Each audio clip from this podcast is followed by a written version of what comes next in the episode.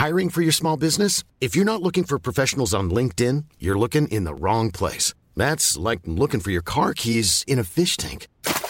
LinkedIn helps you hire professionals you can't find anywhere else, even those who aren't actively searching for a new job but might be open to the perfect role. In a given month, over 70% of LinkedIn users don't even visit other leading job sites. So start looking in the right place. With LinkedIn, you can hire professionals like a professional. Post your free job on linkedin.com slash people today.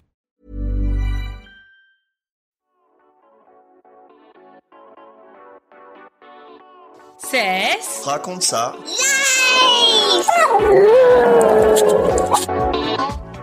Cesse. Raconte sa life, épisode 6. Les expats répondent à vos clichés sur les États-Unis et les Américains. Alors bonjour à tous, aujourd'hui je vous retrouve dans ce nouvel épisode, mais c'est pas moi qui vais raconter ma life, ce sont les expatriés qui vont répondre à vos clichés que vous m'avez envoyés sur les États-Unis et les Américains. Vous allez voir, c'est très intéressant.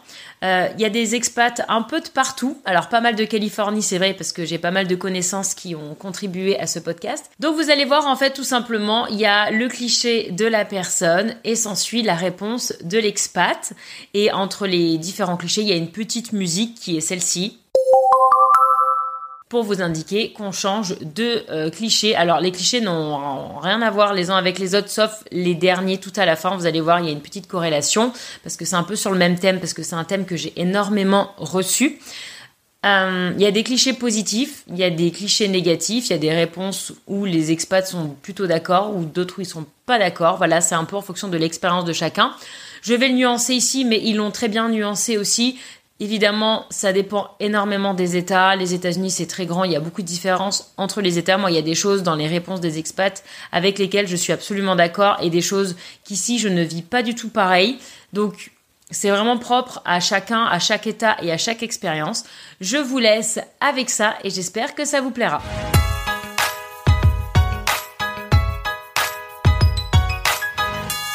Bonjour, je m'appelle Luna et j'ai l'impression que tous les Américains s'habillent mal. Salut Luna Alors, je me présente, moi c'est Anaïs, j'habite à Los Angeles, en Californie depuis 4 ans et demi, et j'ai aussi vécu à Londres pendant 4 ans. Je précise ça parce que je pense que ça me permet d'avoir un point de comparaison, où par contre, à Londres, euh, la mode c'est du sérieux, ou plutôt du fun. Les Américains s'habillent, tous les Américains s'habillent mal, je dirais, juste ils s'habillent. Euh, ça reste basique, utile, droit au but et confortable. Il y a moins un phénomène de mode, c'est-à-dire que on s'habille comme ça nous correspond et comme on a envie. Les Américains, je trouve qu'ils se prennent pas la tête sur l'apparence et ils jugent moins, donc ils se sentent moins jugés. Et donc quand on se sent moins jugé, on est plus libre et libre de s'habiller comme bon nous chante. Euh, par exemple, à l'école, ça se retrouve aussi. Et je parle pas des écoles où il y a un uniforme, mais j'ai vu euh, des enfants venir en grande robe de princesse parce que ce jour-là, euh, elle voulait s'habiller en princesse ou avec des chaussettes dépareillées parce que euh, l'enfant avait envie de mettre des chaussettes dépareillées et les parents suivent et les parents ne le jugent pas et c'est un petit peu bon bah tu t'habilles comme tu as envie, on est libre, etc. Bon, j'habite Los Angeles, c'est peut-être pas pareil dans toutes les villes, mais en tout cas ici c'est comme ça et ça ça en dit long aussi sur l'état d'esprit général, je trouve. Mais il n'y a pas de règle. Ça m'est arrivé aussi pendant que je faisais mes courses de voir des gens en crocs.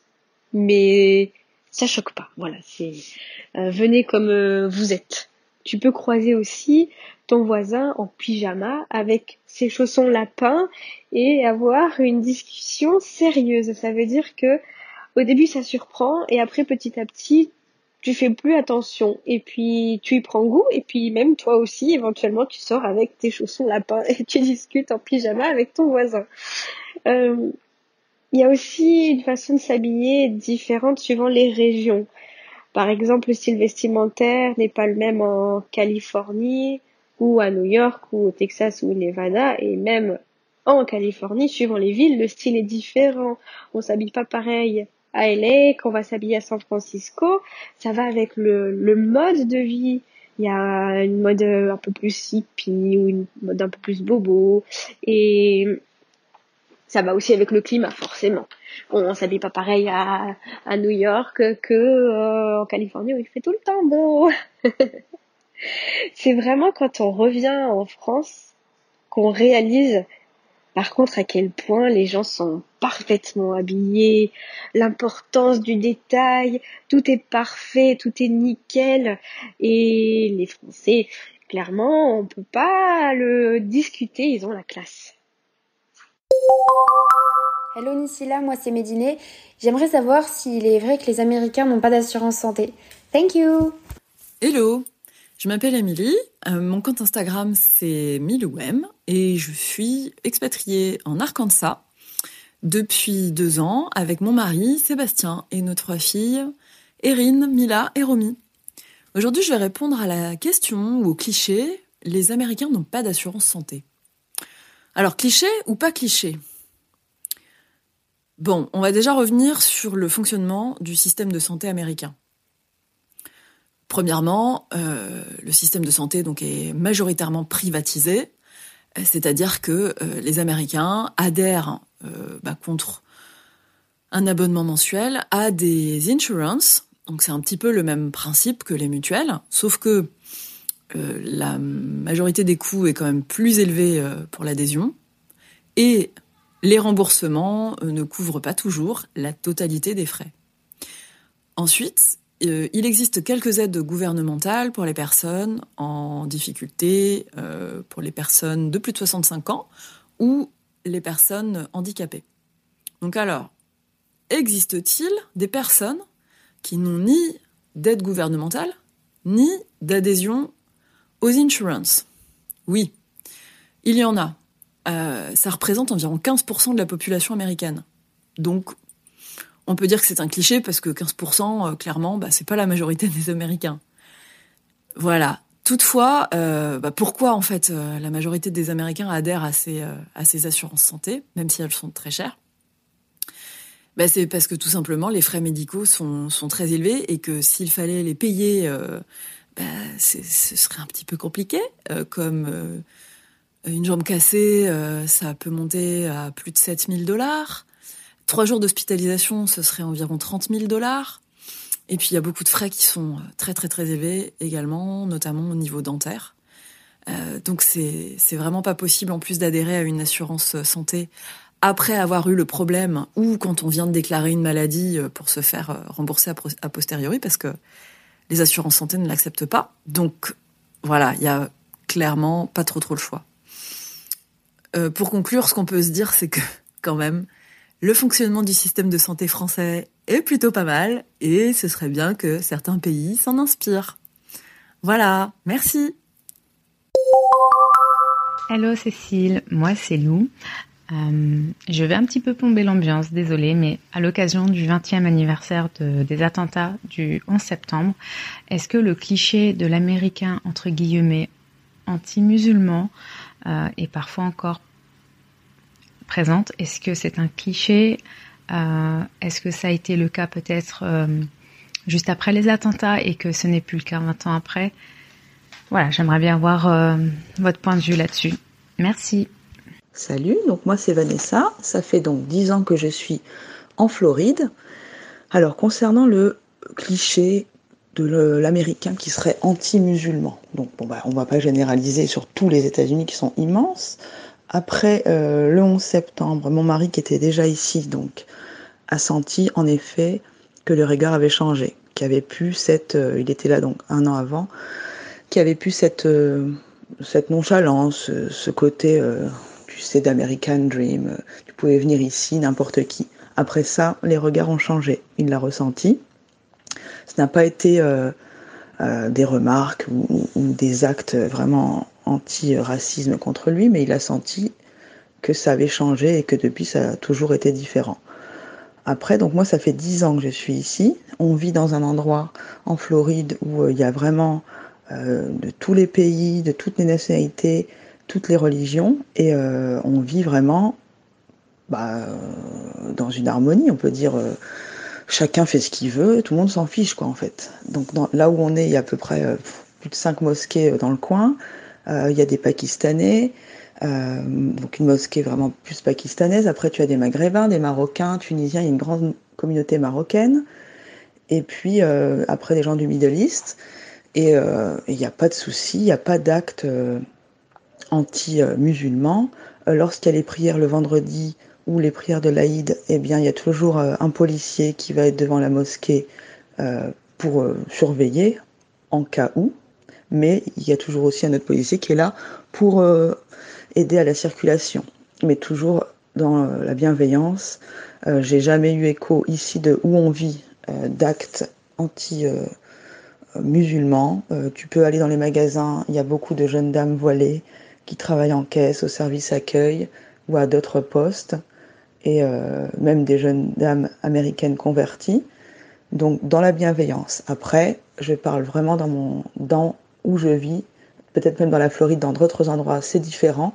Mais après, tu peux aller dans, voilà, dans des villes vraiment reculées où ils n'ont jamais vu d'étrangers. Euh, ça va sûrement être différent. Mais on, comparé à la France, je trouve de ce que j'entends en France avec euh, toujours ces remarques anti-islam, anti-musulman, euh, je trouve qu'en France, ce serait sûrement plus, quoi, en fait. Voilà, j'espère que j'ai répondu à votre question. Bonjour Cécile, je suis Lucie, je vis pas très loin de là où tu as grandi. Et pour moi, un des clichés les plus présents euh, sur les Américains sont qu'ils euh, sont très pieux, que la religion est très présente dans leur quotidien. Vrai ou faux? Coucou, alors moi c'est Fanny, j'habite dans l'état du Wisconsin aux États-Unis depuis 5 ans avec ma petite famille.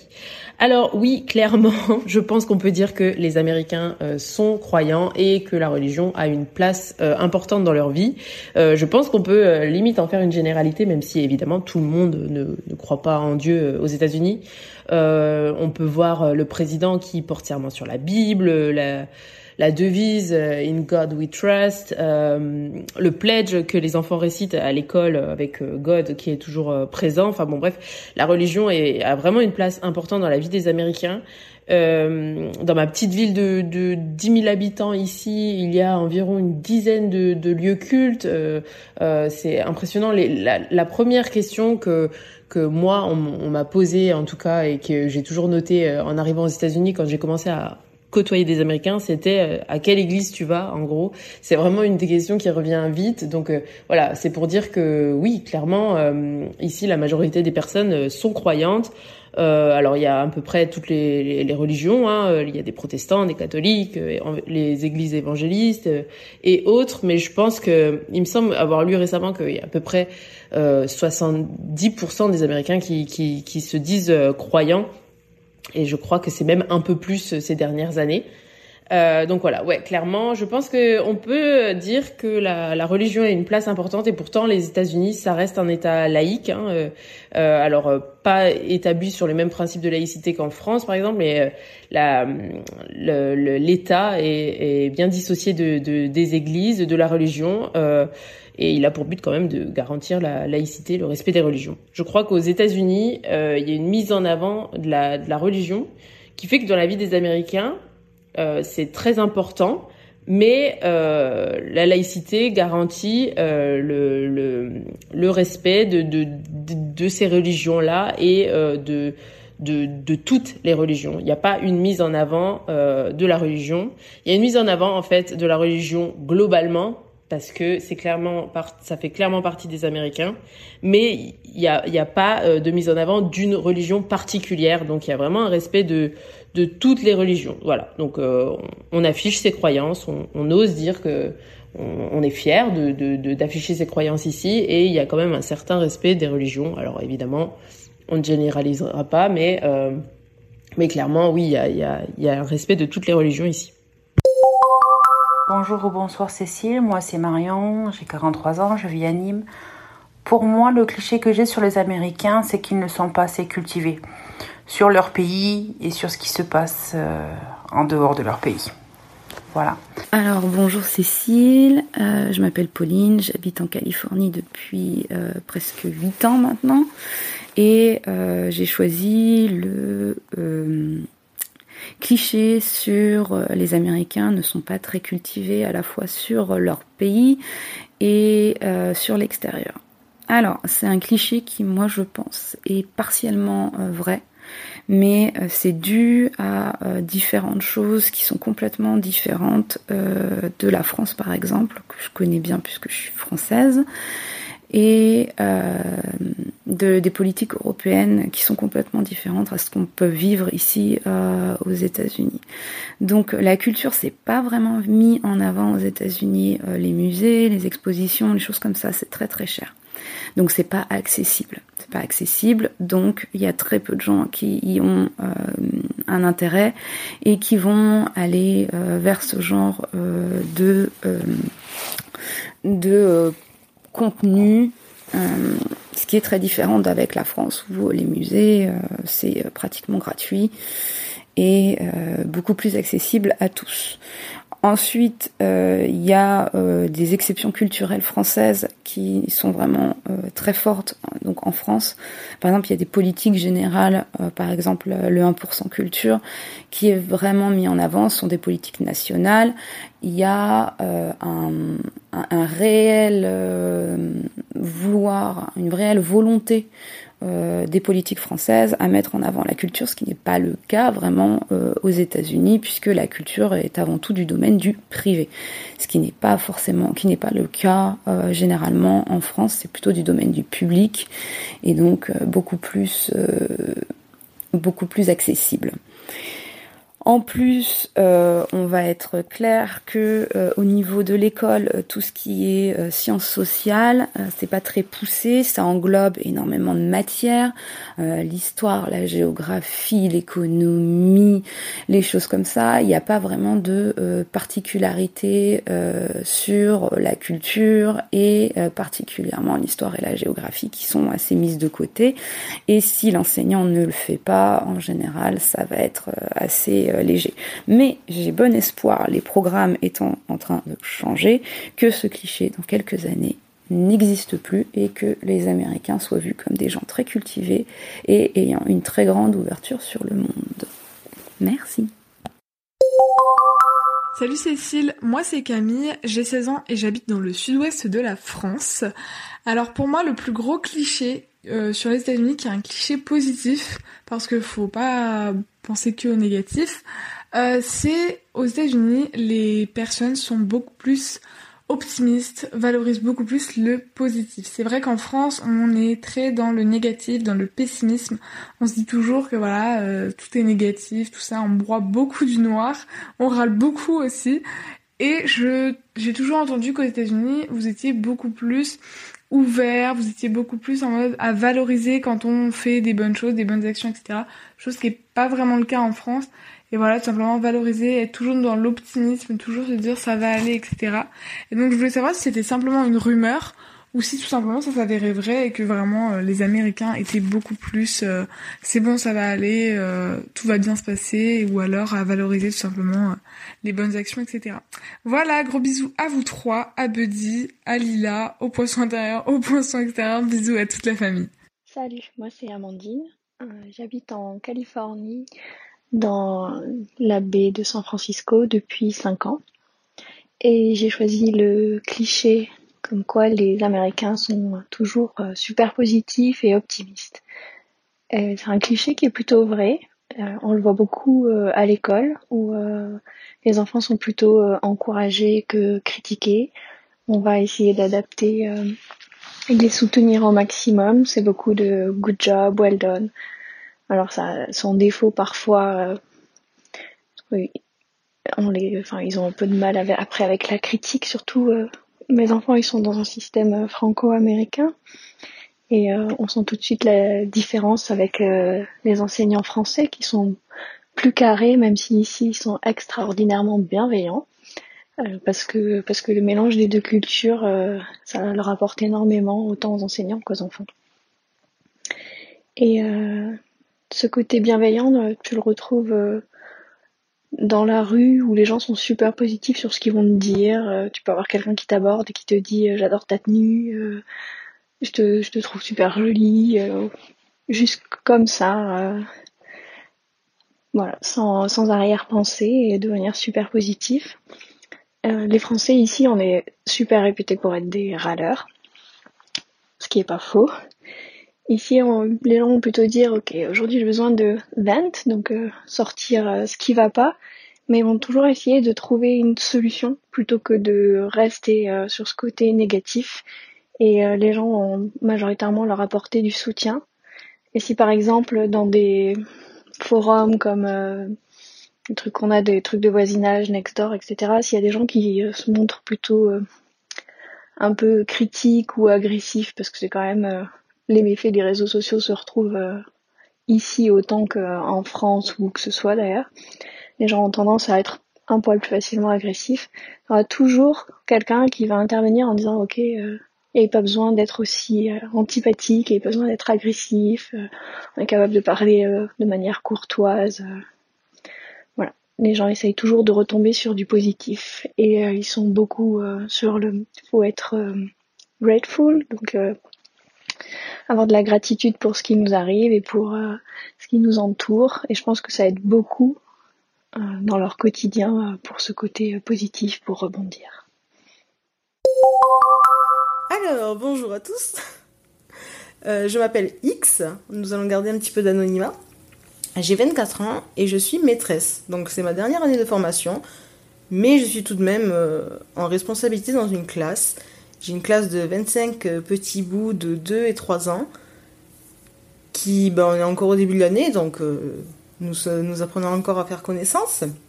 Et le cliché que j'ai sur les États-Unis, c'est euh, donc par rapport à l'éducation scolaire, c'est que aux États-Unis, c'est quand même quelque chose d'assez light car ils ont très peu d'heures, euh, les journées sont courtes, euh, le programme est différent. Quand en France, on fait de meilleurs élèves avec des gros guillemets, hein, car voilà, ils ont l'obligation d'être à l'école toute la journée, qu'il y a euh, beaucoup plus d'heures, qu'il y a des programmes plus chargés. Mais de ce qu'on en voit, notamment à travers tes vidéos et d'autres vidéos en fait de personnes expatriées, les élèves aux États-Unis ont l'air quand même plus épanouis et au final ont les mêmes connaissances. Donc en fait, pourquoi a-t-on ce cliché sur les États-Unis de cette école qui est très light, qui est très fun et qui n'est pas très scolaire entre guillemets, toujours, hein, euh, alors que concrètement en France, l'école a énormément de défauts également. Et je le dis en étant de l'intérieur, en étant maîtresse également. Voilà, pourquoi ce cliché-là de l'école aux États-Unis est beaucoup plus facile qu'en France? Bonjour à tous, je m'appelle Laura, j'habite en Californie depuis 6 ans maintenant. Euh, pour répondre au cliché, je vais prendre l'exemple de mon fils de 7 ans qui est en second grade, l'équivalent du CE1 en France. Donc le cliché, c'est l'école est plus light, plus facile, moins d'heures, euh, moins scolaire. Alors, l'école est plus light, le programme en CE1, euh, il ne semble pas trop chargé. Ils ont 20 minutes de lecture euh, obligatoire tous les soirs. Et en classe, ils balayent tous les domaines, donc les maths, l'écriture, ils apprennent à mesurer les choses, ils ont de l'art, de la musique et du sport. L'école est plus facile Peut-être parce qu'ils n'ont pas de devoirs ou alors très peu. Euh, mon fils, lui, il a euh, une fiche euh, sous forme d'un menu avec 20 activités et doit en choisir 15 à faire et à rendre à la maîtresse à la fin du mois. Donc c'est une activité par soir, donc un, devoir par soir, et c'est des activités diverses. Il y a pas ici, il n'y a pas de hum, récitation de leçons par cœur. Euh, voilà, donc les, devoirs, on passe pas de deux, heures dessus en tout cas. Euh, l'école est moins scolaire. Euh, l'apprentissage ici se passe à travers les activités ludiques, qui est donc ce qui est différent en France. en France, on est assis à une table et on doit écouter la maîtresse qui fait la leçon. ici, les enfants, en tout cas dans l'école de mon fils, ils sont donc à des euh, assis à une table individuelle, mais par groupe de six élèves. Donc les tables sont regroupées euh, par six et en fait ils font des activités euh, ensemble. voilà. L'école est donc moins d'heures. Donc euh, oui, ici les enfants quittent beaucoup plus tôt. Moi mon fils il, commence à 8h30 et il termine à 14h30 avec deux récrés et une pause déj. Euh, ah, par contre la pause déj est beaucoup plus courte qu'en France. Euh, donc le fait de quitter plus tôt l'école, ça laisse aux enfants le temps de faire des, des, activités pardon, extrascolaires. Certains enfants vont même à des clubs d'art, de sciences ou même de sport. Euh, et ça, permet aux enfants en fait d'avoir plus de temps euh, l'après-midi pour s'amuser ou faire autre chose. Euh, c'est pas le cas pour mon fils. Je le récupère à la sortie de l'école et il rentre à la maison directement. Il, il fait pas d'activité extrascolaire. Ah oui, je voulais aussi préciser qu'ils avaient moins d'heures de classe, mais ils ont aussi moins de vacances scolaires. Donc au final, ça se vaut euh, niveau nombre d'heures annuelles. Voilà, donc j'espère que j'ai bien répondu aux clichés euh, sur euh, les Américains. Merci. Bonjour, moi c'est Harmonie, j'ai 32 ans et je pense que les Américains conduisent que des grosses voitures. Voilà. Hello à tous, moi c'est Virginie, j'habite en Californie depuis un peu plus de deux ans maintenant et je vais répondre au cliché les Américains ne conduisent que des grosses voitures. Alors, est-ce que c'est un cliché ou pas? Pas du tout. c'est vraiment euh, les US, c'est vraiment le pays des grosses voitures. Ici, euh, voilà, les pick-up sont rois. Vous savez, hein, les 4x4, euh, c'est un mélange de 4x4 et d'utilitaire avec le coffre ouvert. On voit que ça ici, il y a des Ford, des Chevrolet, enfin, il y en a vraiment partout. Il y a aussi pas mal de SUV. ouais, pick-up et SUV, c'est vraiment les voitures qu'on voit le plus. On voit très peu de compacts, très peu de petites voitures aussi, par exemple la Fiat 500 ou la Smart ici, c'est vraiment une exception. On n'en voit quasiment jamais. Euh, pour vous donner un exemple, nous on est passé quand on est arrivé ici, euh, on est passé donc en France d'une petite Honda à une Tiguan. En arrivant aux États-Unis, on pensait euh, voilà vraiment avoir une super grande voiture et en fait on, s'est rendu compte que la voiture était toute petite à côté des autres. On se sent un peu ridicule parfois. Peut-être qu'on changera. Mais en tout cas, euh, ouais, ça fait partie des, petites voitures ici. Euh, ensuite, en Californie, ce qu'on constate beaucoup, c'est qu'il y a de plus en plus de Tesla. Donc ça, vraiment, il y en a partout ici. Quand on va euh, faire les courses, par exemple, on voit que dans les parkings, il y a des stations de rechargement partout. Donc ça, voilà, c'est vraiment une voiture aussi qu'on voit beaucoup, mais le pick-up est quand même la voiture la plus présente. Après, voilà, qu'est-ce qui fait que euh, ils ont, ils peuvent avoir des grosses voitures parce que tout simplement tout est adapté en fait ici. Voilà, la taille, euh, la taille des parkings est juste, euh, enfin c'est juste énorme. la galère qu'on a quand on est à Paris pour se garer ici, on la connaît pas du tout. Les places sont immenses, elles sont hyper larges, elles sont profondes, donc aucun problème pour ouvrir les portières en grand. les routes sont hyper grandes aussi. C'est pas rare, voilà, d'être sur l'autoroute et d'avoir six voies, c'est quand même assez courant. Euh, c'est également le pays du drive-thru, donc euh, tout se fait depuis sa voiture. On peut aller euh, chercher son fast-food, on peut déposer les, les enfants à l'école depuis sa voiture. Il y a un système de dépose en fait. on peut aller chercher n'importe quoi en fait en voiture. Les Américains, ils vivent dans leur voiture vraiment quoi. Ils mangent dans leur voiture. On utilise la voiture, l'arrière de la voiture du pick-up pour aller au cinéma en plein air, par exemple. Donc, ils installent les couvertures à l'arrière euh, et puis on regarde le, film depuis la voiture. voilà, c'est vraiment euh, le pays euh, des grosses voitures. Après, j'imagine que ça dépend aussi des, beaucoup des États. Nous, en Californie, c'est un peu varié. Mais on a remarqué au, cours de nos road trips que plus on s'éloignait en fait des grosses villes, plus il y avait un nombre de, de pick-up important. Donc j'imagine aussi que ça dépend euh, des États. Voilà, après j'étais curieuse, j'ai regardé un petit peu des chiffres et en fait euh, en 2020, sur 15 millions de voitures immatriculées aux États-Unis, il y a quand même 12 millions euh, de voitures qui sont des SUV ou des pick-up en fait. Donc c'est juste énorme. Voilà, à bientôt, ciao. Bonjour, je m'appelle Isabelle, j'ai 51 ans. C'est avec plaisir, Cécile, que je te suis et pour moi, mon premier cliché sur les Américains, ce serait le patriotisme. Ce sont de vrais patriotes. Bonne journée. Salut, c'est Max. J'habite en Californie depuis plus de deux ans et je suis donc là pour répondre au cliché les Américains sont très patriotes. et ben j'ai envie de dire que c'est pas trop un cliché. En tout cas, on m'a parlé de ce que je connais, donc euh, de mon expérience en Californie. Et il y a beaucoup de choses pour lesquelles je trouve que ça n'est pas un cliché. Je vais donner quelques exemples. Je vais commencer par euh, l'hymne national avant les, avant les événements sportifs. C'est systématique, quel que soit le sport qu'on regarde à la télé ou que vous, allez dans le, dans le stade. Et c'est aussi bien vrai pour les professionnels que si on va au, collège, donc les universités, et même jusqu'au au lycée. Nous, on a, il y a à peu près un an, on avait assisté à un match de football américain dans un lycée local, et ça commence par, par l'hymne national. Et ce qui est frappant quand on compare avec, euh, avec la France, c'est que c'est euh, hyper respecté. Tout le monde se lève, la main sur le cœur, et écoute, et applaudit à la fin. J'ai souvenir de quelques événements sportifs à la télé française où euh, c'est la Marseillaise est parfois sifflée. Donc pour ça, c'est vraiment euh, différent et c'est ce qui me fait ce qui me fait dire ça. Notre côté patriotique de nos amis américains, le, respect pour les, forces de l'ordre, les pompiers et surtout les vétérans de l'armée.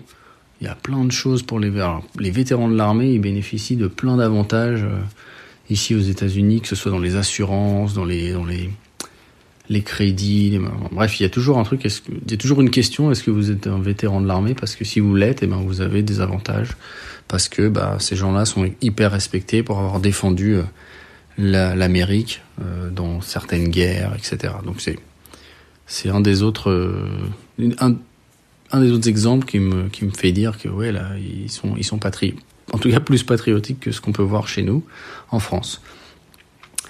Un autre truc qu'on a nous aussi euh, dans pas mal dans, dans, notre quartier, dans notre ville et aux alentours, c'est les, drapeaux américains sur les maisons. Donc chacun accroche son drapeau et pas que pour le 4th of July, mais on a toute l'année. Et donc du coup ça c'est euh, assez typique et c'est assez euh, c'est assez marrant. Euh, le dernier truc que j'ai qu'on a expérimenté nous c'est l'allégeance au, au, drapeau américain. Donc c'est un pledge que les enfants font à l'école, surtout quand ils sont dans les premières années. Donc ma fille, elle le faisait en kindergarten.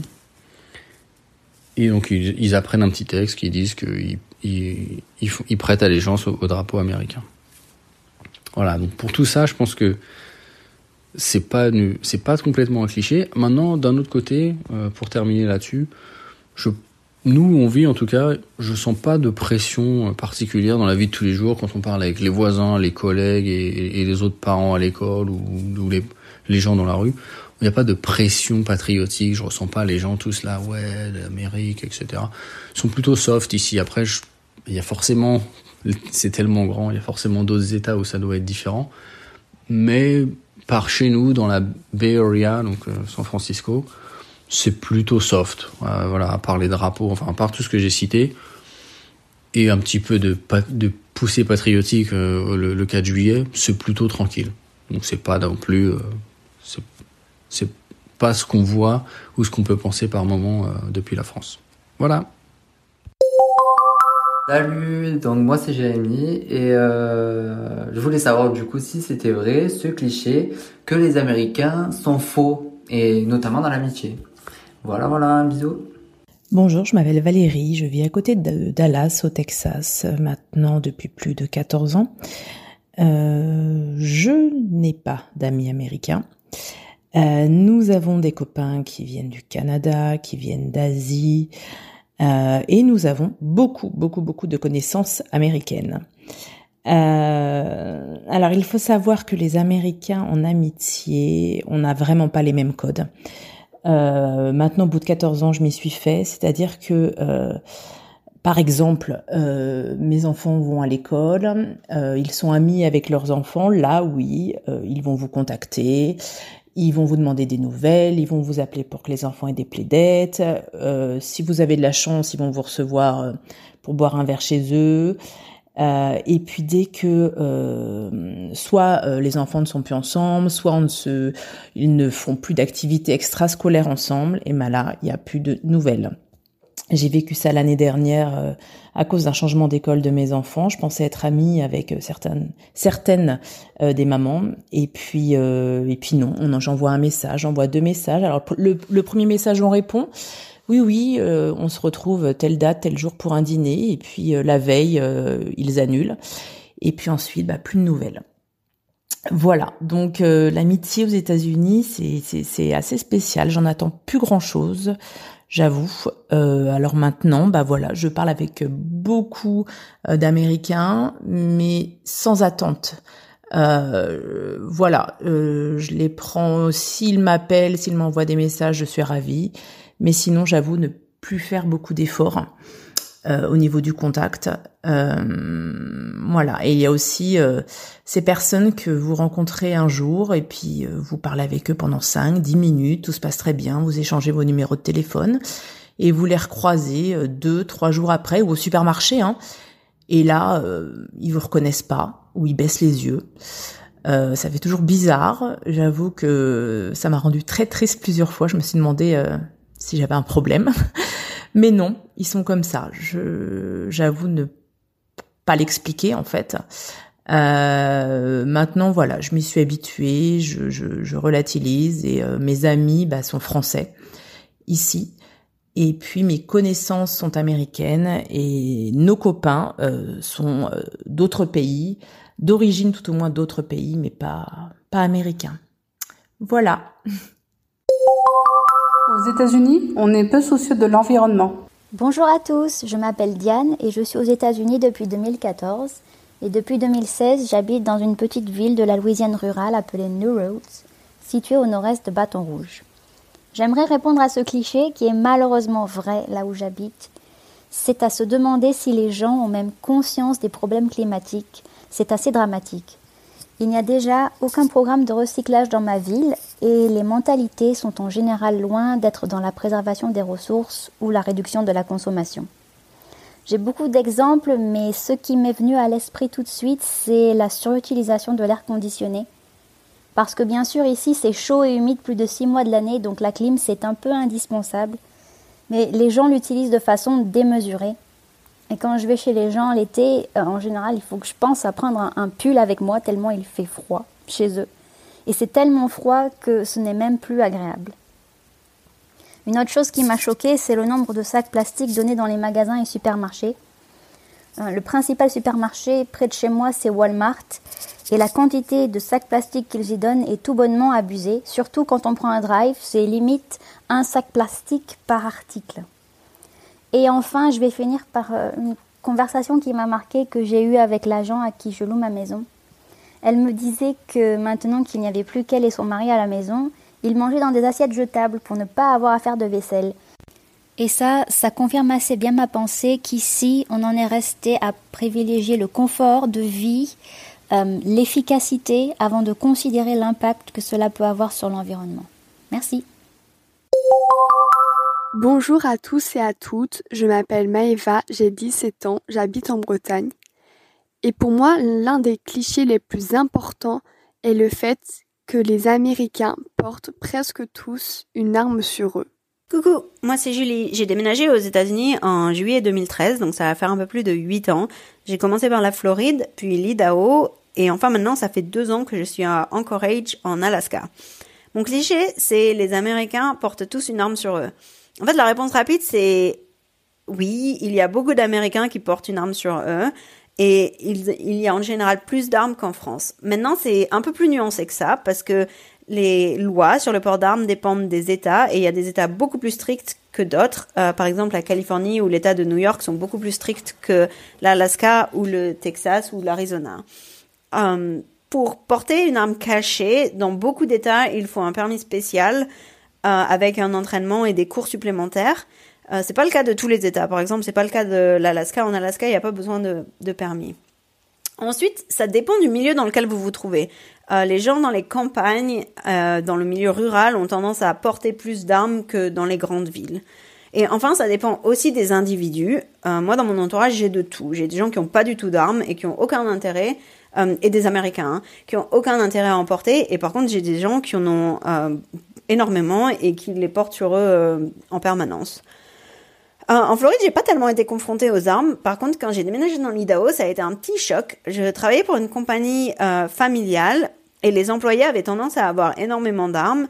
Et donc, de temps en temps, ils les amenaient au boulot et puis ils comparaient les mérites de telle arme comparée à telle arme et pourquoi ils avaient acheté celle-là plutôt qu'une autre et quels étaient les avantages. Donc, des fois, dans la salle de conférence, il y avait des armes étalées au milieu de la table. Mon premier superviseur aux États-Unis, donc dans l'Idaho, euh, il avait une cinquantaine d'armes. Me demandez pas pourquoi il avait besoin d'en avoir 50. Euh, et du coup, il m'a amené au centre de tir et c'était un petit peu le jeu de on va choquer la petite Frenchie. Et donc, euh, il m'a fait essayer tout un tas d'armes différentes pour que je puisse comparer et puis essayer de voir les mérites de l'une comparée à l'autre. Euh, en Alaska, la problématique, c'est qu'il y a beaucoup de gens qui chassent pour se nourrir. Donc, c'est vraiment euh, des gens qui veulent avoir une réserve de viande pour l'année et qui ne veulent pas acheter de viande euh, au supermarché. Donc, ils ont tendance à avoir plus d'armes d'une manière générale. Il y a également des ours sur les chemins de randonnée. Et donc, il y a un gros débat entre est-ce que le bear spray ou une arme est plus efficace pour se défendre contre un ours? Et il y a beaucoup de gens qui portent une arme, en fait, en cas d'attaque d'ours. Donc, c'est pas rare sur les chemins de randonnée de voir des gens avec une arme euh, sur la poitrine. Ça fait un petit choc au début, surtout quand on randonne toute seule. Euh, mais on s'y habitue. Euh, donc principalement ici en Alaska, je les vois surtout en, randonnée, mais ça m'est déjà arrivé d'en voir aussi en ville pendant que je faisais mes courses. Donc voilà, j'espère que cette réponse vous aura plu. À bientôt Bonjour, je suis Laurence, j'habite à Tahiti et j'ai toujours euh, trouvé que les Américains parlaient fort, trop fort et faisaient trop de bruit.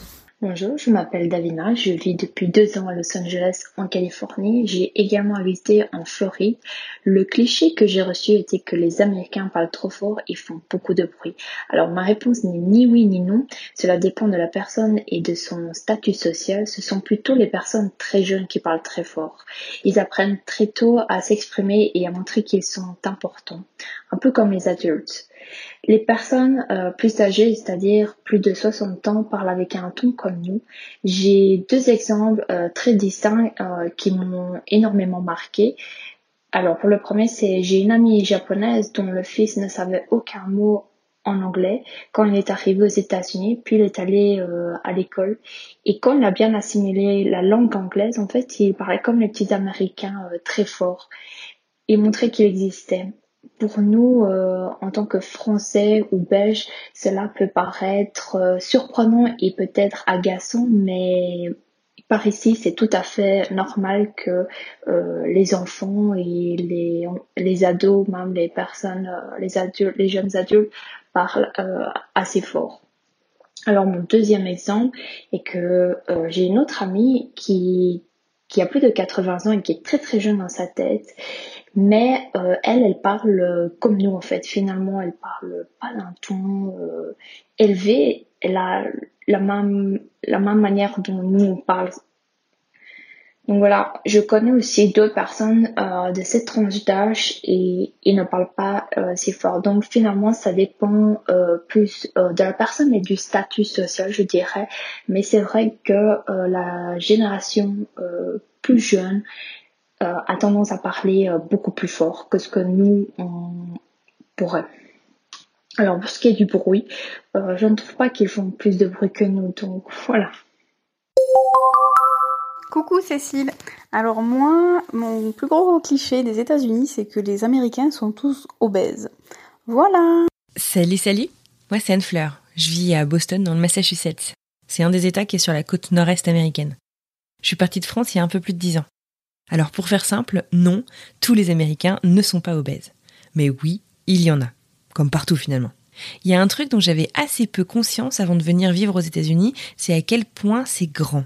Ça paraît bête dit comme ça, mais c'est un État continent. Pour vous donner une idée, la France rentrerait dans le Texas, qui est un des 50 États américains, où la Californie, c'est à peu près, niveau superficie, l'Italie. Bref, c'est immense. Et c'est bien plus grand qu'en Europe. Et quand on y pense, en France et en Pologne, on vit pas du tout de la même manière. On n'a pas le même niveau de vie, on n'a pas les mêmes cultures, les mêmes traditions. Ouais, on, on, passe pas nos quotidiens de la même manière. Alors pourquoi est-ce que j'insiste là-dessus? Parce qu'un territoire si grand, eh ben c'est quasiment impossible d'en tirer de grandes généralités. Ce pays, c'est un territoire de contraste et le mot est vraiment faible. D'ailleurs, Cécile, tu vis en Californie, moi à 6000 km de chez toi, on vit pas exactement de la même manière. Souvent, on voit de grandes différences entre les habitants des côtes est et ouest, versus le centre du pays.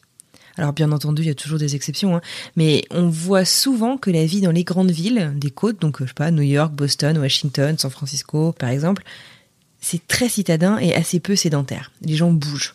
Ils bougent au quotidien et ils déménagent aussi assez facilement. Le sport fait partie intégrante de la vie des gens. On marche beaucoup, aller faire de l'exercice tous les jours, c'est normal et attendu, tandis que dans d'autres États, plus au centre par exemple, il y a plus d'espace. Les villes sont gigantesques avec pas autant de monde et il est plus difficile de marcher tout simplement parce que les villes sont pas conçues pour ça. Elles sont pas conçues pour les piétons. Les villes sont plus étalées. Le niveau de vie également, il est assez différent et il est vrai que ça peut coûter très cher de bien manger aux États-Unis. La vie est très chère sur les côtes et donc parmi plein d'autres postes de dépenses, et eh ben la nourriture euh, bien mangée, équilibrée, bio, etc. Ça peut vite coûter très très cher. En tout cas comparativement à d'autres alternatives type fast-food qui coûtent quasiment rien. Alors j'y suis pas allée depuis un moment, mais genre euh, manger euh, un McDo, qui pas du tout, contrairement à ce qu'on pourrait penser, le fast-food le plus populaire aux États-Unis, ça peut coûter je sais pas 2-3 dollars pour un truc mais gigantesque. Alors quand les moyens sont limités, bah, c'est pas toujours facile de faire des choix hyper équilibrés. Je pense que pour beaucoup de gens, euh, le choix, c'est qu'est-ce qui va faire en fait que j'ai plus faim. Alors attention, hein, je dis pas qu'il y a des obèses partout au centre des États-Unis. Non, à nouveau, c'est un pays de contraste. Et attention aux clichés qui voudraient dire que être obèse, ça veut forcément dire manger du fast-food. Et puis bah, et si on jugeait pas, c'est pas une tare finalement, non? Coucou Nisila, est-ce qu'il y a vraiment des cheerleaders, des gens populaires, des geeks, etc. dans les universités comme on pourrait voir à la télé Merci. Bonjour, je m'appelle Mélanie, je vis en Californie depuis mai 2015 avec mon mari, mes trois enfants, dont notre petite américaine née ici. Euh, auparavant, j'avais étudié en 2003-2004 à Tucson, à l'université d'Arizona pour mon master. Alors, je suis là pour répondre aux clichés concernant la présence de cheerleaders, de gens populaires, de geeks sur les campus des universités. Je dirais que oui, il y en avait, mais euh, c'est pas du tout au point de la vision qui peut être donnée dans les séries. Je pense que ça y ressemble tout de même un peu quand on est dans la partie undergrad, c'est-à-dire les étudiants qui sont en bachelor les deux trois premières années, où là, oui, il y a les équipes de cheerleaders, euh, les personnes, moi, les étudiants qui portent des tenues à l'effigie des équipes de sport de, l'université. Il y a les équipements sportifs sur le campus, moi, l'énorme stade de foot, euh, le terrain de basket dans un gymnase magnifique. Donc, en effet, ça ressemble un peu à la vision qu'on peut avoir dans les séries, euh, comme partout. Je pense qu'il y a des gens plus populaires que d'autres, il y a des geeks. Après, une fois qu'on passe en master, en PhD, c'est assez différent parce que les étudiants sont plus âgés.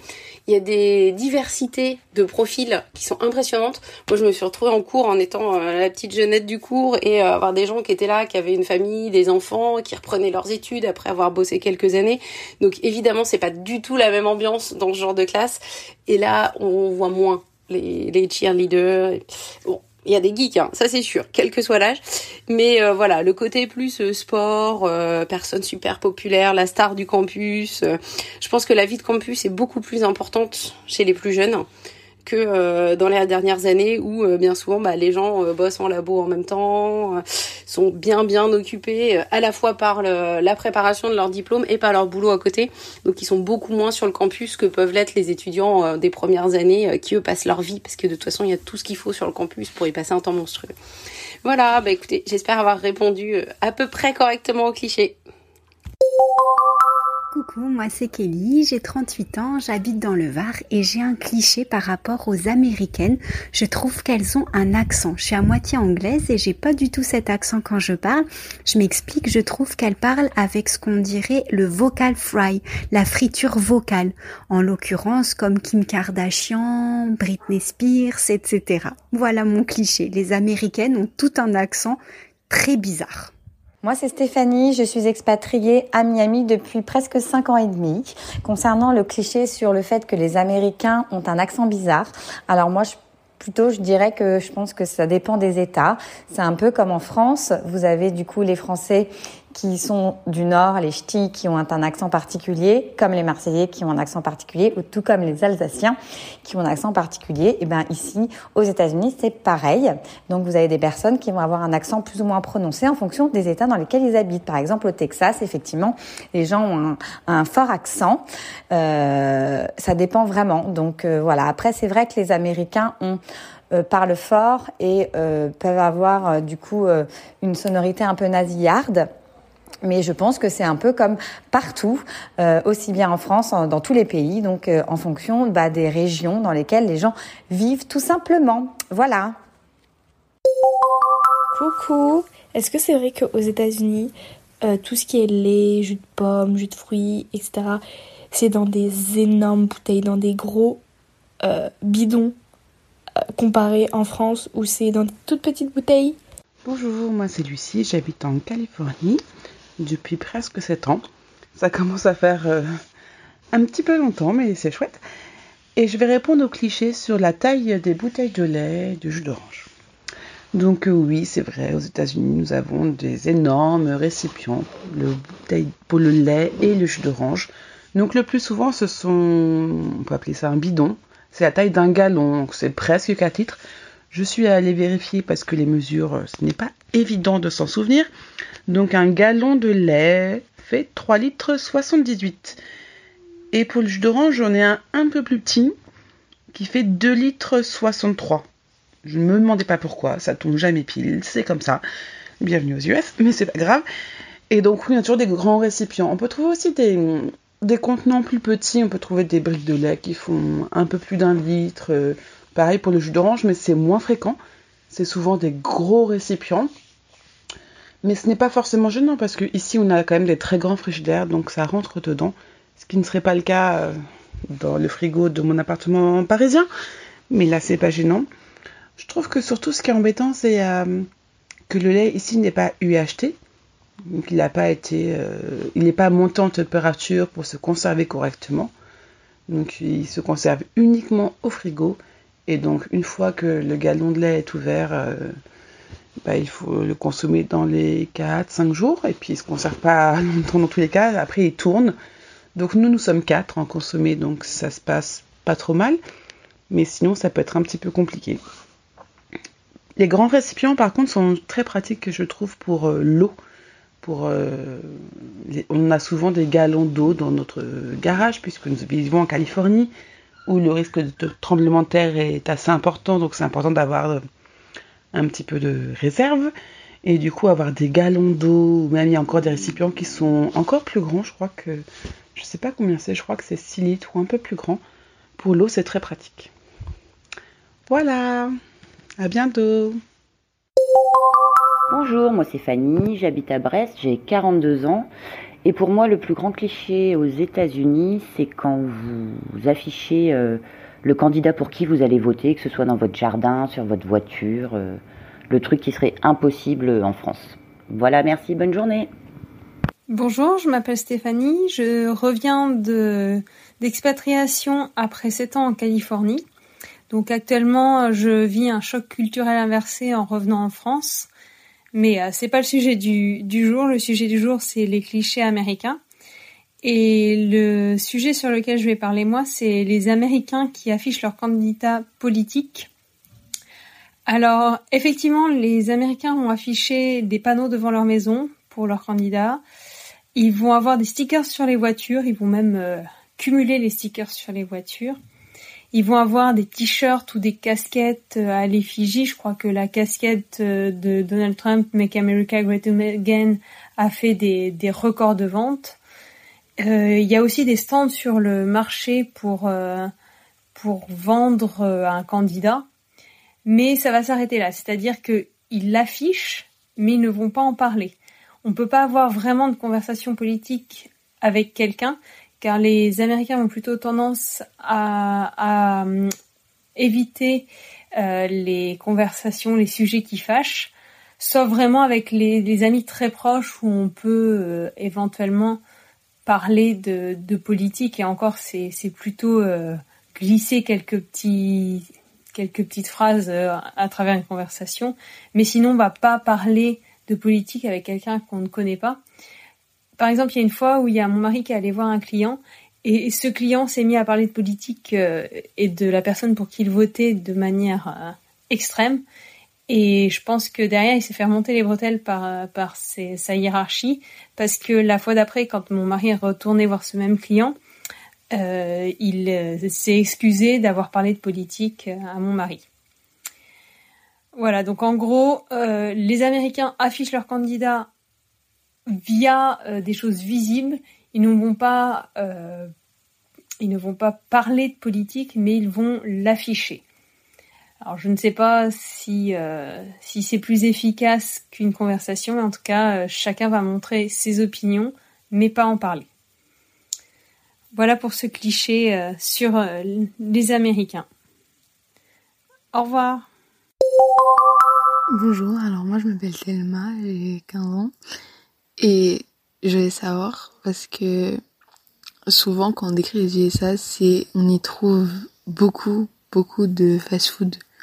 Tout que voilà le cliché que j'ai sur les USA. Hello tout le monde, moi c'est Mélodie, j'ai 30 ans et je vis en Californie depuis 2014 à Sunnyvale dans la Silicon Valley avec mon mari et nos deux enfants. Je vais répondre au cliché de Thelma qui dit qu'on trouve beaucoup de fast-food aux États-Unis. Alors, non, selon moi, il n'y a pas tant de fast-food que ça ici. Bien sûr, je parle dans ma région, dans mon coin, car ici, aux États-Unis, d'un État à un autre, ça peut être très différent. Donc, je parle, je précise que c'est vraiment ce que moi je connais. Bien sûr, tu vas facilement trouver les classiques comme McDo, Burger King, Five Guys, ou bien Subway. Il y a aussi Jack in the Box, Carl Jr. Il y en a des plus régionaux euh, chez nous ici comme In and Out. D'ailleurs, si vous connaissez pas et que vous venez en Californie, je vous le conseille absolument. Il faut tester si vous aimez les burgers. Alors oui, des fast-food, il y en a. Si vous cherchez un fast-food, vous en trouverez facilement, mais d'une manière générale, déjà, je pense qu'ici, les gens sont pas si fans que ça. Euh, je pense notamment à McDo et Burger King. Moi, j'adorais ça en France, mais ici, c'est pas du tout pareil. C'est pas si populaire et c'est beaucoup moins sympa qu'en France. Euh, en France, les McDo se modernisent vachement, par exemple, et ils ont des menus super variés, mais ici, pas du tout. Euh, après, il y a pas mal de fast-food ici qui ont de la viande et des aliments frais. Et franchement, ça c'est bien. Euh, c'est aussi le cas pour euh, tous les restaurants d'une manière générale. Peu importe la gamme, ils aiment le fait maison et ils te servent facilement du fait maison. Dans la baie, d'une manière générale, il y a beaucoup beaucoup de restos, pas que des fast-food, et il y a aussi toutes les gammes. Tu trouves des fast-food, des milieux de gamme, et aussi dans notre région, il y a des restaurants étoilés Michelin, par exemple. faut savoir que les gens ici, ils adorent manger au restaurant, ils y mangent très très souvent. Et les restaurants te servent à emporter et c'est super pratique. Euh, tu peux aussi trouver de tout, toutes sortes de restos, euh, toutes les cultures, euh, tout ce que tu peux imaginer manger, tu vas le trouver. Si tu veux manger thaï, indien, chinois, japonais, américain, coréen, mexicain, italien, méditerranéen, même français, tu peux. et d'ailleurs, j'en oublie sans doute d'autres. Aussi, les fast-food, euh, l'avantage qu'ils ont comparé à tous ces restos, c'est que tu les remarques facilement. Ils ont des enseignes super voyantes, euh, qui se voient bien. Mais honnêtement, il y a beaucoup, beaucoup plus de restaurants divers et variés que de fast-food. En tout cas, voilà ma réponse à propos des fast-food en Californie et dans mon coin en particulier. Je pense que mon plus gros cliché sur les Américains, c'est soit tout, soit rien au niveau de la nourriture. Par exemple, sur Instagram, on voit les filles ultra healthy à fond. Mais aussi, on a ce gros cliché du hamburger à tous les repas ou de la nourriture frite. Bonjour, alors je suis Aurélie, euh, je vis depuis un peu plus de 6 ans dans la baie de San Francisco, donc en Californie. Alors, est-ce que je dois dire que je suis assez d'accord avec Lisa? C'est vrai qu'on a un peu tendance à avoir euh, un peu des extrêmes ici en termes de, nourriture aux États-Unis. Euh, on va pas se mentir, la base de l'alimentation ici, ça reste le burger, tout ce qui la pomme de terre sous toutes ses formes et beaucoup bah, la, les fritures. Donc ça, c'est clair qu'on le voit encore beaucoup ici. dès qu'on se déplace, quand on va visiter d'autres endroits aux États-Unis, on a du mal à trouver justement autre chose à manger au restaurant que bah, que ces burgers, ces frites et ces fritures. Euh, par contre, bah, nous, dans la baie de San Francisco, je pense en Californie, euh, en général, il y a quand même de plus en plus de personnes qui font attention à ce qu'ils mangent, donc on retrouve de la nourriture plus euh, plus saine. Euh, voilà, les salades. On rigole aussi beaucoup des Californiens avec leur toast d'avocat et c'est c'est pas un mythe, on en trouve partout.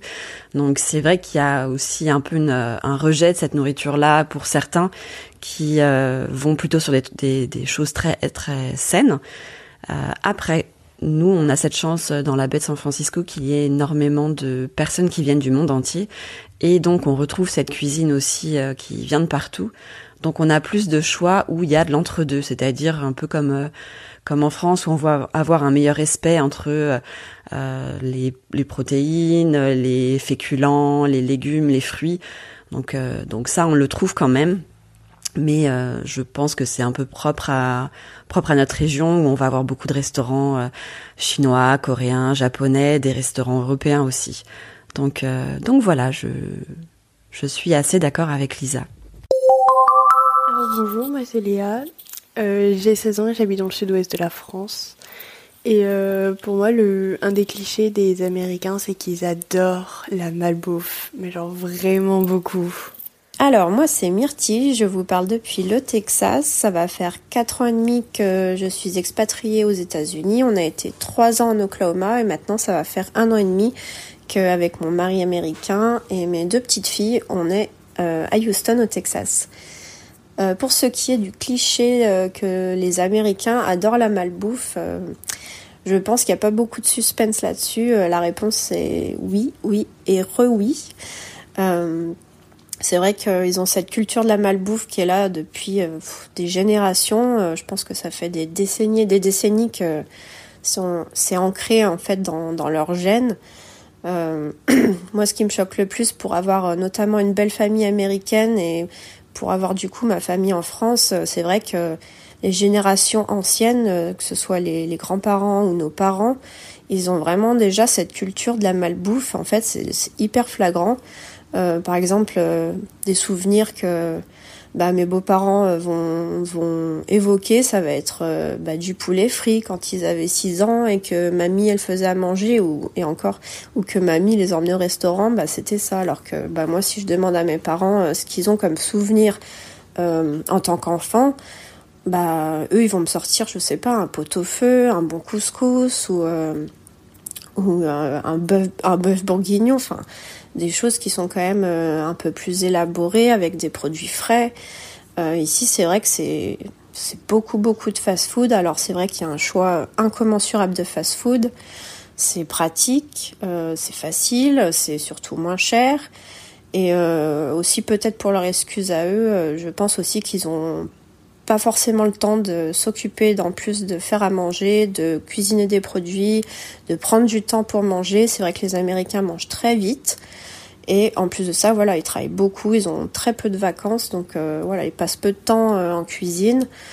Même si je dois dire que ça fait quand même euh, quelques temps que j'observe ça, que notre génération à nous, enfin les nouveaux parents ou les parents actuels, c'est vrai qu'ils commencent à faire attention un peu à ce qu'ils mangent, à ce qu'ils consomment.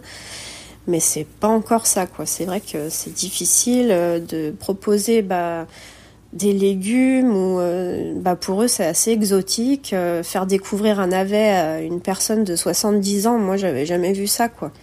Euh, ma grand-mère si je lui dis je sais pas ce que c'est un navet je veux pas goûter elle m'aurait dit mais c'est pas comme ça que ça marche. Ici on mange de tout. Ben non ici c'est on va dire que ça se ça se concentre à tout ce qui est y a beaucoup, beaucoup de choses frites. Si on vous parle de fruits de mer, euh, notamment dans les États du Sud, ça va être que du frit. Euh, les huîtres sont frites, enfin, tout est frit. Donc euh, voilà, c'est vrai que pour ça, tout est vrai.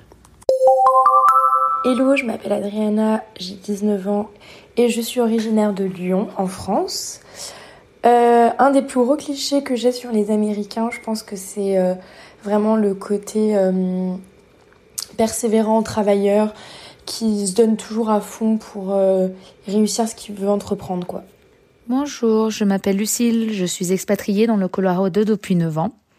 Je voulais revenir sur le cliché que les Américains sont travailleurs et se donnent les moyens.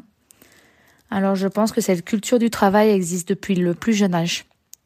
Il n'est pas rare de voir des hum, jeunes livrer des journaux, faire l'entretien des jardins des voisins, faire du babysitting ou même emballer vos courses au supermarché. Ensuite, il y a très peu d'aide du gouvernement aux États-Unis.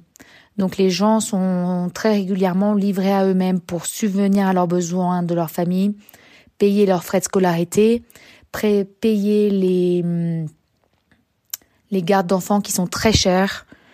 Et donc, euh, il n'est pas rare de voir euh, des gens dans la vie active travailler deux, voire à trois jobs par jour. Également, les études ont un coût très, élevé aux États-Unis. Donc beaucoup d'étudiants ont un side job pour pouvoir subvenir aux frais de leur scolarité. Ensuite, une fois dans la vie active, il faut rembourser les student loans, c'est-à-dire les frais de scolarité qu'ils ont engendrés. Donc, il faut encore travailler et toujours travailler plus. Ensuite, j'ai toujours trouvé les Américains très persévérants. Hum, par exemple, s'ils n'ont pas pu terminer leurs études pour euh, des raisons diverses et variées, il n'est pas rare de les voir reprendre les études après avoir eu des enfants, après avoir économisé pendant plusieurs années. Donc ensuite, ce qu'ils font, c'est qu'après le travail, ils font les cours du soir. Aux États-Unis, il y a également le sujet de la retraite. Alors, il faut être très prévoyant avec sa retraite tout au long de sa carrière. Sinon, vous pouvez vous retrouver à travailler jusqu'à un âge très certain. Il n'est pas rare aux États-Unis de voir des gens d'un âge très avancé travailler dans les supermarchés, travailler à la poste. Et franchement, c'est difficile à voir. Enfin, aux États-Unis, le travail est toujours récompensé. Donc il faut toujours travailler plus pour gagner plus. Aux États-Unis, tout paraît démesuré. Bonjour à toutes, euh, je m'appelle Justine, j'ai 31 ans et j'habite à Denver dans le Colorado. Euh, ça fera 7 ans au mois de janvier que je suis aux États-Unis. Et aujourd'hui, je vais répondre euh, au cliché de Delphine qui nous dit que tout est démesuré. Et en fait, oui, je suis d'accord. Euh, même après quasiment sept ans ici, euh, tout est vraiment grand et euh, juste immense, quoi. En passant par les centres commerciaux ou le gallon de lait, les portions de nourriture dans les restaurants, tout est vraiment immense. et merci à Cécile de nous faire partager ce podcast. Alors coucou, moi c'est Fleur et je viens de Paris. Alors mon cliché était que les Américains sont très mais très centrés sur eux-mêmes, c'est-à-dire qu'ils en savent peu sur, le monde qui l'entoure ou alors sur les différentes cultures. Euh, au-delà des, États-Unis, euh, ils sont, euh, c'est-à-dire que tous, par exemple, je donne un exemple, tout ce que eux ont aux États-Unis, bah ils pensent que le monde est comme eux. Enfin voilà. Bonjour, moi c'est Nancy. Je suis québécoise et maintenant expatriée en Californie depuis maintenant un peu plus de six ans. Et le cliché auquel je vais répondre, c'est celui euh, le fait que les Américains sont euh, centrés sur eux-mêmes et connaissent très peu euh, de, de ce qui les entoure. Donc pour moi, ce cliché est quand même assez vrai. Euh, par exemple, lorsque on explique euh, qu'on est québécois ou qu'on vient du Québec, euh, les gens euh, savent très peu euh, c'est où, même à la limite, des fois, savent même pas euh, de quoi on parle. Donc, il faut expliquer qu'on est canadien, qu'on est francophone et Québec. Le Québec, c'est une province qui est sur la côte est. Euh, les Américains euh, ayant un très grand pays, euh, si tu es sur la côte ouest comme en Californie, euh, savent très peu ce qui se passe sur la côte est. Euh, donc, euh, ne connaissent pas trop les régions qui sont sur la côte est, donc dans le East Coast. Donc, euh, je pense que oui, c'est un peu euh, par, euh, sans être par manque de culture, c'est un peu par manque d'intérêt. ils, ils sont, ils s'occupent de ce qui se passe dans leur pays, mais pas ce qui se passe dans dans le reste du monde. c'est comme les États-Unis, tout tourne autour des États-Unis. je pense que c'est c'est un peu cette raison pourquoi nous au au Canada et euh, dans les autres pays du monde, euh, on voit les nouvelles des États-Unis assez rapidement. Par contre, eux euh, ne le voient beaucoup moins, à part quand c'est une quelque chose de, de, vraiment très gros. mais c'est ça, je pense que c'est plus par manque d'intérêt, par que par manque de culture qu'ils sont plus centrés sur eux-mêmes. c'est plus relié à, à que le, tour, le monde tourne autour des États-Unis, donc euh, ça tourne autour de eux et pas autour du restant euh, du monde. Donc voilà, merci. Salut, moi c'est Louane et le cliché que je pense avoir sur les Américains, c'est que vous avez tous des grandes maisons. Même les appartements, ils sont grands. Coucou, c'est Nicolas, a.k.a. le mari de Nisila. Euh, ça fait 7 ans qu'on est en Californie maintenant. Euh, donc il y avait une question, euh, enfin un préjugé, est-ce que tous les Américains ont des super grosses baraques et des super gros appartements? Ben En fait, je pense que c'est un cliché, peut-être qu'on voit pas mal dans les films, mais en fait c'est comme dans n'importe quel pays, il y a des gens, ils ont vachement de sous, ils ont un, une super maison, un super appart, et il y a des gens qui peuvent pas nécessairement se le permettre, ou qui habitent en ville, enfin genre prends New York par exemple. New York, je pense que 90% des gens vivent dans un placard à balai euh, sur l'île de Manhattan parce que tout coûte une bombe atomique. Euh, j'ai rencontré des copains qui habitent là-bas, qui étaient euh, là-bas en premier job et qui sont là encore après avec, avec des familles ben, dans des villes, San Francisco, New York, et puis Paris dans une certaine mesure. parce que l'immobilier flambe, en fait, ben, la surface, le mètre carré, en fait, coûte ultra cher. Quand on se retrouve au milieu de nulle part, euh, au fin fond du Texas, en Oregon, en Arizona. Euh, donc là, excentré des villes, là où le mètre carré est moins cher, ben là en fait on peut se payer euh, enfin des hectares pour, pour beaucoup moins cher. Donc c'est un cliché et la réponse c'est du coup ça. Ça dépend vraiment et ça varie, de, ça dépend où habitent les gens.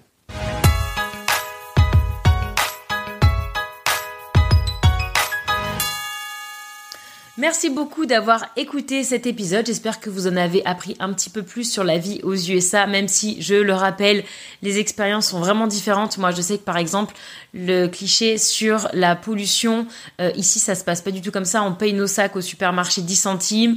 Euh, San Francisco tend à être une ville zéro déchet. On recycle, on est obligé de recycler. Il y a même des villes dans le coin qui compostent. Enfin voilà, les armes, j'en ai jamais vu une seule euh, en Californie, dans la Silicon Valley. La seule fois où j'ai vu quelqu'un avec une arme, c'était dans un parc national du Nouveau-Mexique, sinon j'en ai jamais vu. Enfin, c'est hyper intéressant, même moi ça m'a appris énormément de choses et je me rends compte qu'en fait on a beau euh, toutes vivre euh, aux États-Unis, en fait, bah, on n'a pas du tout, euh, on vit pas la même chose et c'est hyper enrichissant. Et, et, je remercie énormément toutes les personnes qui m'ont envoyé les clichés et à tous les expats qui ont répondu présent pour y répondre. J'ai un autre épisode un peu sur le thème de l'expatriation qui arrive, qui va être aussi tout intéressant. Euh, mais en attendant, je vous laisse peut-être euh, sur d'autres épisodes qui parleront d'autres choses. Je ne sais pas encore quel sera le prochain épisode. Mais voilà, euh, je vous remercie en tout cas encore une fois. Désolée pour la longueur, mais c'était trop intéressant, je pouvais pas couper. Je vous remercie et je vous dis à bientôt. Bisous. Cesse. Raconte ça.